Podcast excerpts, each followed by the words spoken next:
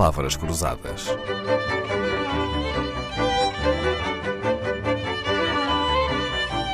Porque quase tudo é uma questão de semântica.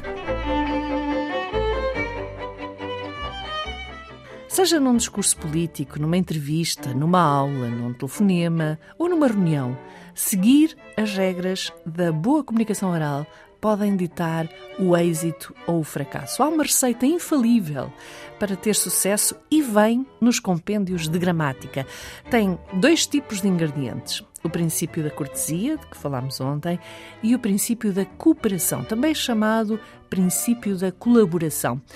Vamos até Coimbra, aos estúdios da RTP, onde está a professora Maria Regina Rocha.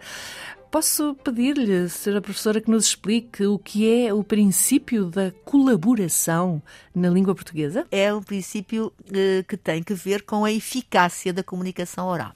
E essa eficácia, eh, que é o princípio de cooperação, tem, tem, eh, tem vários aspectos. Vou, vou só dizer. Tem, é o seguinte: em primeiro lugar, quando nós falamos para um público, temos de, em primeiro lugar, ver que tempo é que vamos usar, ou seja, ao princípio da quantidade. Se, repare, este programa é um programa curto Uhum. e já me disse que é um programa que tem muitos ouvintes, não é? Talvez o facto também de ser um programa relativamente curto te- contribua para isso, porque um dos aspectos do princípio de cooperação é nós termos a noção da quantidade que fornecemos de informação ao outro, ou seja, do que for. Eu, se estiver a fazer uma palestra, se, tiver de pecar, antes que peque por defeito que por excesso.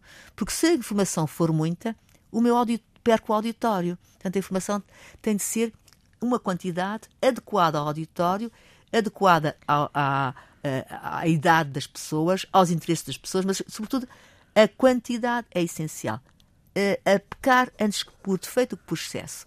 Um discurso demasiado longo é ineficaz. A pessoa perdeu o fio à meada. Segundo aspecto do princípio de cooperação, a segunda máxima, são quatro máximas, vou já dizer quais, são quatro máximas. A primeira máxima é a máxima da quantidade, a segunda é a máxima da qualidade.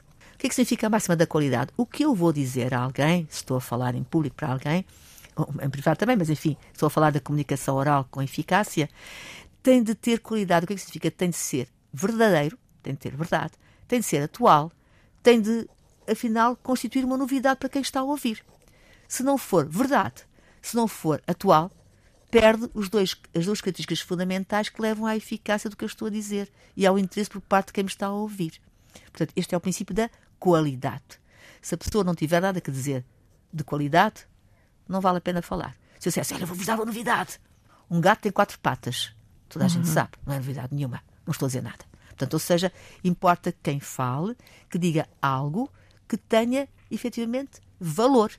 Ter valor significa a máxima da qualidade. Portanto, o princípio de cooperação tem, primeira máxima, a máxima da quantidade, segunda máxima, a máxima da qualidade, terceira máxima, a máxima da pertinência. O que significa a pertinência? Significa que o que eu estou a dizer tem de estar adequado ao público que eu tenho à minha frente. Eu posso, sei lá, imaginemos que uma pessoa me vai fazer à minha frente explicar-me uma operação ao coração. Eu fujo logo, não estou interessada nisso. Ora, Ou seja, tem de ser algo que seja interessante para mim, que seja interessante para esse auditório. Portanto, importa que seja pertinente aquilo que ele está a dizer. A pertinência tem sempre que ver com a relação entre quem está a falar e quem está a ouvir. Os ouvintes, a pertinência para os ouvintes. Lição aprendida por hoje: o princípio da colaboração ou da cooperação tem quatro máximas: a máxima da quantidade, a máxima da qualidade, a máxima da pertinência, mas falta uma. Fica para amanhã. Palavras Cruzadas. Um programa de Dalila Carvalho.